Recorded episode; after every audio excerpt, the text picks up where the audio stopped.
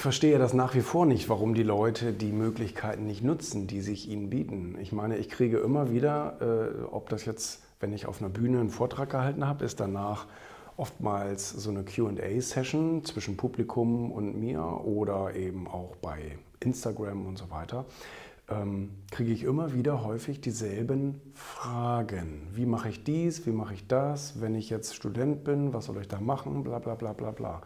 Und ich denke dann immer, die Mittel und die, das Wissen, das steht doch alles zur Verfügung. Das ist überhaupt gar kein Geheimnis.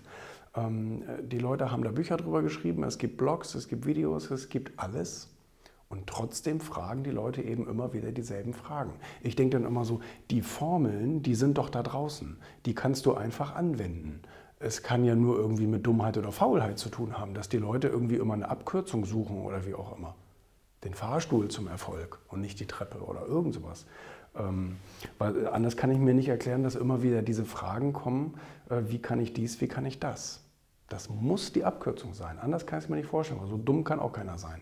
Ähm, es muss die Faulheit sein, sich mit den Büchern und so weiter zu beschäftigen und sich die Formeln sozusagen rauszuschreiben. Das ist ja wie bei Mathematik. Es gibt Formeln und mit denen kannst du Rechenprobleme lösen.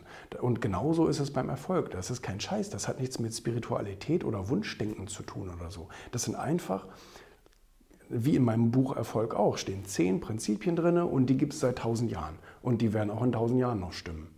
Weißt du? Du brauchst immer noch Disziplin, du musst immer noch ein richtiges Ziel haben, was dich emotional bewegt, du musst äh, immer noch Mut haben, gewisse Grenzen zu überschreiten und so weiter und so weiter und so fort.